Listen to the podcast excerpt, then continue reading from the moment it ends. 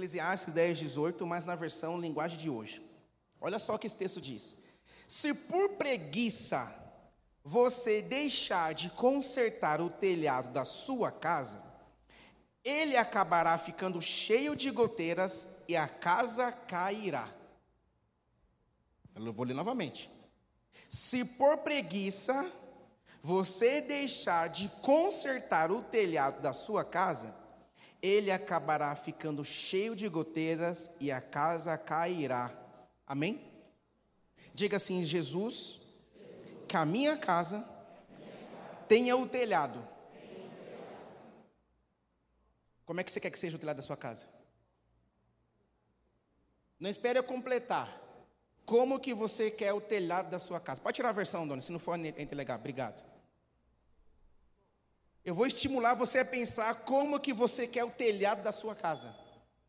O texto diz: se por preguiça você deixar de consertar o telhado da sua casa, ele acabará ficando cheio de goteiras e a casa cairá. E quando eu li esse texto, eu falei, cara do céu. Eu falei, Davi, dê um abraço. Eu falei, filho, ele, pai, aí ele ficou todo empolgado que eu falei que ele tinha é, aberto o versículo tal, e nós oramos, e aí, desde lá para cá, ele decorou o versículo. Então, tô, ele fala, pai, se a gente não arrumar o telhado, a casa vai cair, né, pai? Eu falei, é verdade, filho. E aí eu lembrei de uma música. Nessa casa tem goteira. Não, eu, eu, eu, pinga em mim.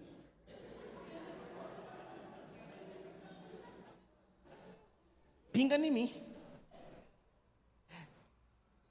Se nós analisarmos aqui, irmão, não quero ficar aqui criando heresia do bem, mas eu penso o seguinte: eu já morei em casa que tinha goteira.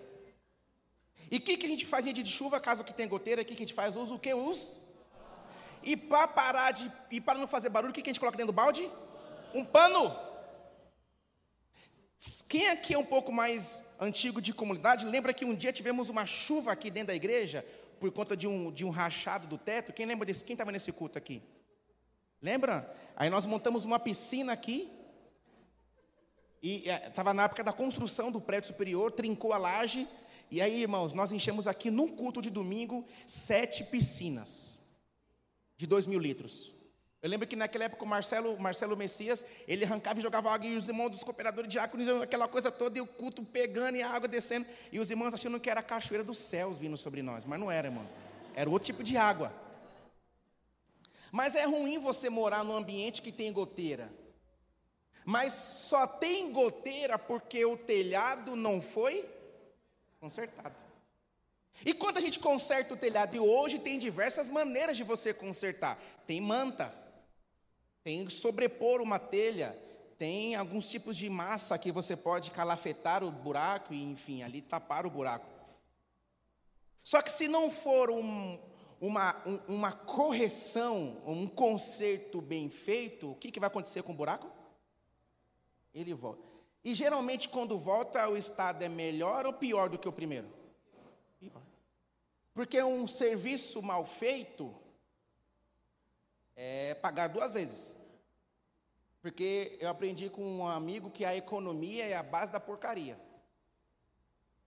E quando Deus trouxe esse texto, eu fiquei pensando sobre o que nós poderíamos falar para encerrar a conferência da família.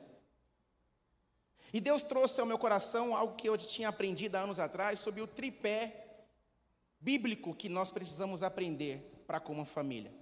Mas antes eu quero explicar qual é o, pra, o padrão bíblico para a família. Primeiro, Casamento é monogâmico.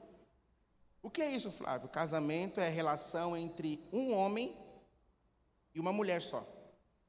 Ele não é poligâmico. Pastor, mas lá no Antigo Testamento, fulano, mas Deus nunca aprovou. Tem, não tem um versículo que Deus aprova. Salomão tendo mil mulheres e Abraão deitando com Agar.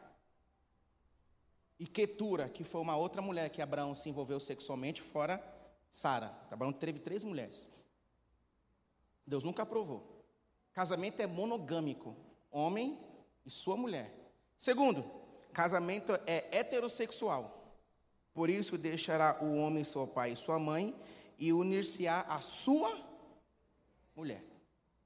Por mais que a sociedade sem Deus, a sociedade é, baseada em fundamentos humanistas, dizem que há modelos de família. Ei, há um modelo de família. Deus não criou Adão e Ivo, Deus criou Adão e Eva. E tudo que passar disso, amados, é antibíblico. E reforço e refuto aqui nesta manhã que a Bíblia é a nossa regra de fé e prática. Então, amados, tomemos cuidado com aquilo que está sendo inserido entre nós, a ponto de concordarmos com ideologias no qual deturpam a Bíblia. Não aqui estou fazendo acusação contra quem tem a sua aptidão sexual pelo mesmo sexo, e cada um é, define as suas escolhas, mas também eu não estou aqui dizendo que a Bíblia aprova. Uma vez que o conceito bíblico ele desaprova alguns conteúdos que chegam até nós. Alguns ensinos que chegam até nós. E eu é, me exponho nesta manhã, expondo o pensamento cristão, a ponto de que a gente tem que tomar cuidado de saber separar pecador de pecado. Se é que é possível separar. Porque a gente está aceitando tudo que Cristo não aceita. E relativizar a Bíblia é o mesmo que pegar Jesus e cuspir numa cruz. Não podemos fazer isso. Então, um casamento ele é heterossexual. Deus criou o homem e a mulher.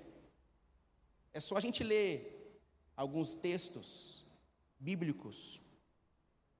E alguém desses, desses dias atrás, aí, sem citar nome, disse que não se pode condenar uma prática por conta de dois versículos. Deixa eu só refutar essa prática porque para se tornar uma doutrina bíblica, teologicamente dizendo, você precisa de pelo menos dois ou três versículos bíblicos que fundamenta uma doutrina teológica.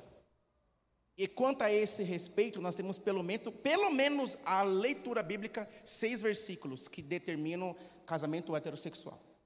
Então já se fundamenta uma doutrina teológica. Além disso, o casamento ele é monossomático.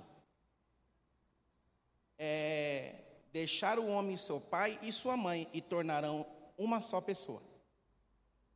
Soma quer dizer de coração, alma.